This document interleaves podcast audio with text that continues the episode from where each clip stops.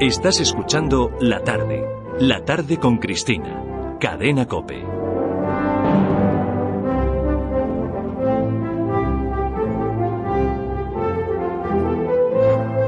Quien tenga honra que me siga.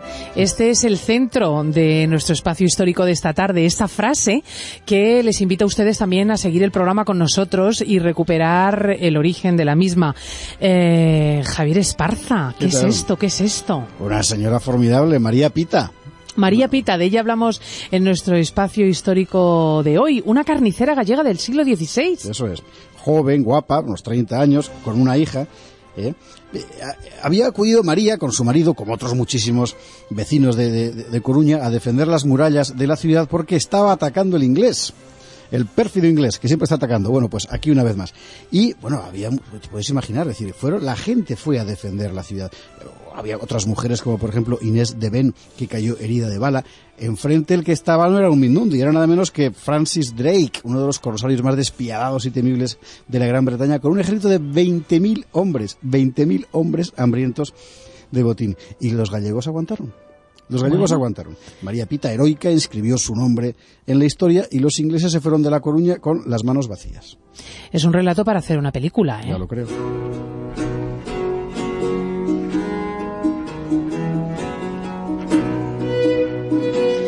Pues vamos al principio. ¿Por qué atacaban los ingleses La Coruña? Efectivamente, porque además lo hacían mucho. Bueno, hay que situarse. Estamos en 1589, es decir que en España reina Felipe II. Como se sabe, en- sus dominios no se ponía el sol, pero había nubes de cierto calado y uno de estos nubarrones era la gresca con Inglaterra. Ah, ¿Qué estaba pasando? Pues lo que estaba pasando es que España, por así decirlo, en aquel momento era el campeón e Inglaterra el aspirante. Y como todo aspirante, trataba de hacer la vida imposible al campeón. Eh, además, había muchas razones para ello. Es decir, por ejemplo, había razones religiosas, porque España era la cabeza visible del catolicismo e Inglaterra se había montado su propia religión, el, anglicanismo. No, exactamente reformada, pero es una religión fuera, digamos, de la ortodoxia de Roma. Había también razones políticas, porque Inglaterra temía al poder español en Europa y quería eh, contrarrestarlo como fuera, sobre todo apoyando a los rebeldes en Flandes. ¿eh? Y además había razones económicas, ¿por qué? Pues porque España controlaba las rutas marítimas del Atlántico, Inglaterra eh, las quería también, así que alentaba los ataques piratas contra nuestros barcos.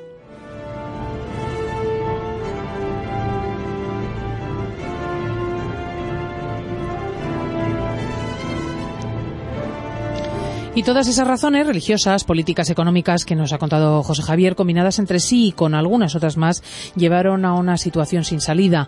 La guerra civil por el trono francés entre católicos y protestantes fue la causa directa. Como Inglaterra está apoyando a los protestantes en Francia y en Flandes, Felipe II ordena invadir Inglaterra. Es el conocido episodio de la Armada Invencible en 1588, donde sirvió Lope de Vega y que no fue una victoria inglesa. De hecho, los ingleses, hay que decirlo bien claro, se dieron a la fuga, sino una catástrofe meteorológica. Exactamente. Y bueno, y el hecho es que en respuesta al año siguiente de la Armada Invencible, lo que hacen los ingleses es mandar una enorme expedición de castigo, la contraarmada, se le llamó, para atacar a España y Portugal. Y fíjate tú que la, contra, la contraarmada sufrió el mismo destino que la Invencible, terminó desarbolada por, por las galernas, ¿no? Pero bueno, es este episodio, el del ataque de la contraarmada, en el que se inscribe el episodio de María Pita.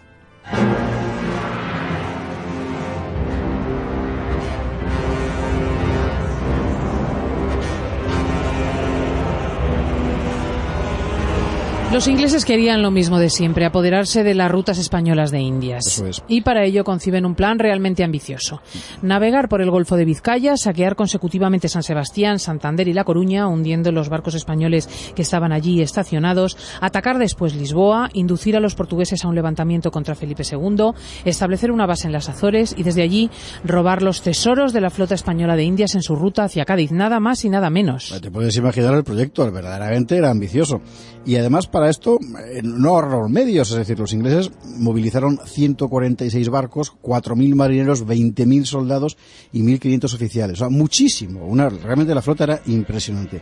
Los holandeses les ayudaron, pusieron hombres y dinero. Y además mandaban a la expedición dos experimentados enemigos de España, que eran el corsario Francis Drake, como ya hemos dicho, y el general John Norreys.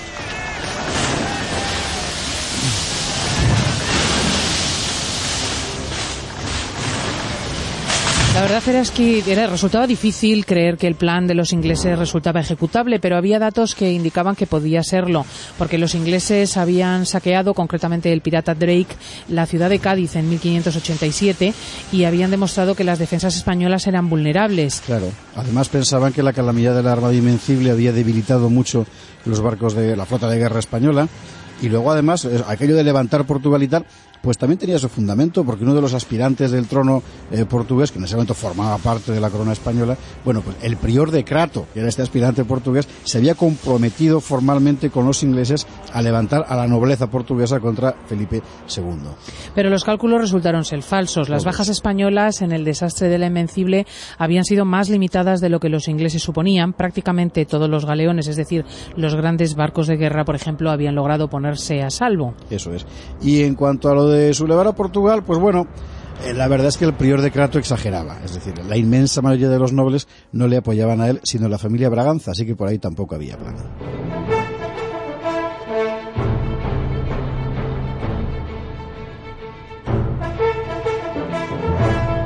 Y la contraarmada de Drake empezó a chocar contra la dura realidad desde el primer momento. Primero las tempestades. Después el miedo. Ante la posibilidad de embarrancar en la bahía de Vizcaya, Drake rehúsa atacar San Sebastián. Por otro lado, estaba muy bien defendida. Y finalmente la sorpresa. Sí, porque cuando llega a Santander se encuentra con que está lleno de galeones españoles que están siendo reparados y que ya pueden funcionar, con lo cual eh, se marcha también de allí. Pasa nuevamente de largo y esta vez sí se dirige contra La Coruña, que al fin y al cabo era una pieza fácil porque era una ciudad con muy poca defensa, una guarnición pequeñita en las murallas, que además eran medievales, en fin, una pieza a su alcance.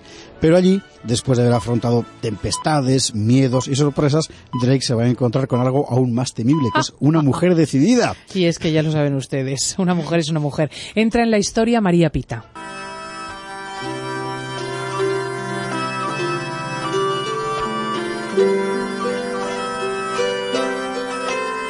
Se llamaba María Mayor Fernández de la Cámara Pita. Era carnicera había nacido hace 1460, en este momento pues rondaría los 30 años, tenía una hija de corta edad y no llevaba una vida nada fácil, ¿eh? es decir, se había casado una vez con su primer marido, Joan de Royce, carnicero que había muerto. Entonces María se casó con el también carnicero Gregorio de Rocamonde, porque la gente se casaba dentro del gremio, en fin. Podemos imaginarnos su vida con colores más bien opacos, es decir, es un matrimonio de carniceros en una pequeña ciudad del siglo XVI, ¿no? Pero bueno, en esta vida rutinaria de repente surge una amenaza terrible, que es que hay una gran flota inglesa que aparece en el horizonte y empieza a cañonear muros y calles y desembarca en La Coruña.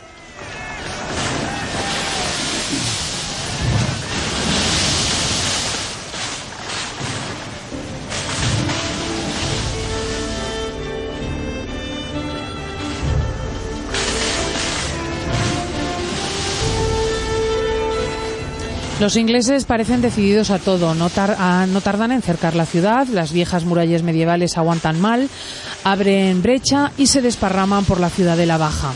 Exacto, todas las defensas han caído. Pero, como solía pasar en España, por lo menos antes, los vecinos, tanto hombres como mujeres, toman las armas y se suman al combate. Y entonces es cuando se lía. Sí, porque la ofensiva inglesa recia, su objetivo es ahora la ciudad vieja, el centro de la Coruña de entonces, pero los coruñeses no ceden cae una vecina, Inés de Ben, herida por dos balas inglesas. En este momento hay 500 españoles que han caído ya. Un alférez inglés logra subir a la parte más alta de la muralla enarbolando una bandera. El marido de María Pita, Gregorio, cae muerto y entonces María, fiera, se lanza contra el alférez inglés. Hay una crónica que lo cuenta así.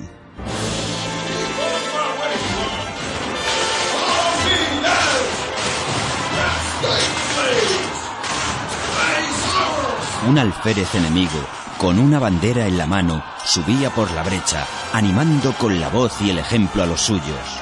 Pero una de las mujeres que allí estaban, llamada María Fernández de la Cámara y Pita, María Fernández de la Cámara y Pita, que acababa de perder a su marido en la muralla, tuvo el acierto de matar al alférez, según unos de una pedrada, según otros de un arcabuzazo. Suceso que acobardó a los enemigos.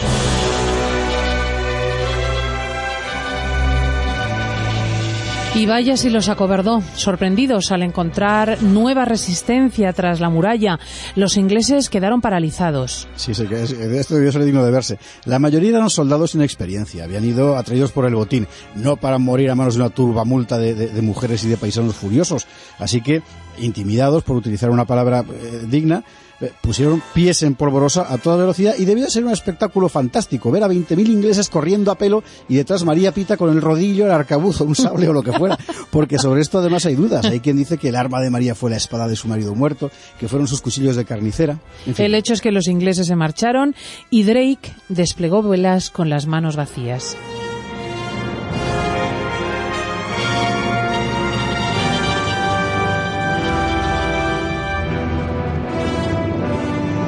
La expedición de Drake no pudo terminar peor. Cuando llegó a Lisboa se encontró con que nadie se sublevaba contra Felipe II. Exacto, los portugueses se hicieron de portugueses, recibieron a los ingleses con absoluta indiferencia y los ingleses se tuvieron que volver a Inglaterra, en fin. Y bueno, y por el camino fue la catástrofe, es decir, eh, entre tempestades y enfermedades la tripulación quedó diezmada. Al llegar a Inglaterra, de aquel poderoso ejército de 20.000 hombres, solo quedaban en condiciones de combatir 2.000.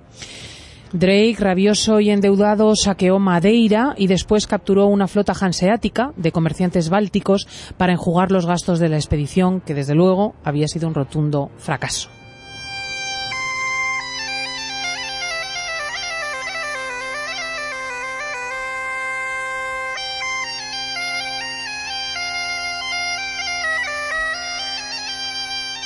Y aquí llega lo que yo siempre pregunto, que es que es una un poco cotilla y no puede esperar el espacio de Jaime Peñafiel. ¿Qué pasó con María? ¿Qué pasó con ellos después? Bueno, pues María se volvió a casar. No, con él no, porque él ya estaba muerto. Eh, sí, no, y con Gregorio. Gregorio ah. efectivamente sabía... No, ah, oh, eh, desde el principio empezamos. Efectivamente María se volvió a casar. Se casó con un marino andaluz de rango, en fin, era maestre de navío, Sancho de Arratia. Tuvo una hija con, con él, Francisca, pero Sancho murió apenas dos años después. Hay que decir, la gente entonces se moría mucho, mucho más que ahora. En fin, esto es una cosa...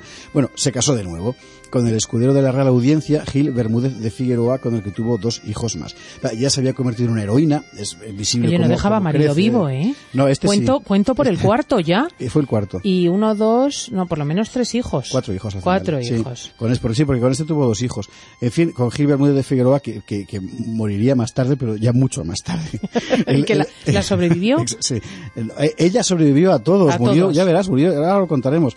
El asunto y lo más importante, la corona recompensó la hazaña de María Pita. En 1596 viajó a Madrid para recibir la Gracia Real, que era una plaza de soldado en La Coruña, licencia para exportar mulas a Portugal, que era una cosa importante, una gratificación económica y además una pensión que equivalía al sueldo de un alférez más cinco escudos mensuales. O sea, que, qué bien. Qué bien, qué generosos y qué justos con María Pita. También anduvo metida en pleitos por cuestiones de propiedad y gracias a esos documentos judiciales que certifican las transacciones en los tribunales ha sido posible conocer bien su historia. Exacto, y así hemos sabido que María Pita, que es lo que tú preguntabas, mm. murió en Cambre, cerca de La Coruña, a los 83 años, bien longeva, en 1643. Bueno, cuatro maridos y 83 años. Sí, señora. Todo un ejemplo. Pues eh, no puede decirse que España, y menos La Coruña, olvidaran a su heroína. Eso es verdad en el mismo lugar donde estuvo la casa de Joan Alonso de Royce, el primer marido, hoy está la casa museo de María Pita. Y, ya sabes. la frase, recuérdenla ustedes, vinculen a esta mujer valerosa del siglo XVI, a esta carnicera que paró a los británicos. Quien tenga honra, que me siga. Qué señora. José Javier Esparza, vamos a saludar a Jaime Peñafiel. A ver dónde andas. La tarde con Cristina, cadena Cope.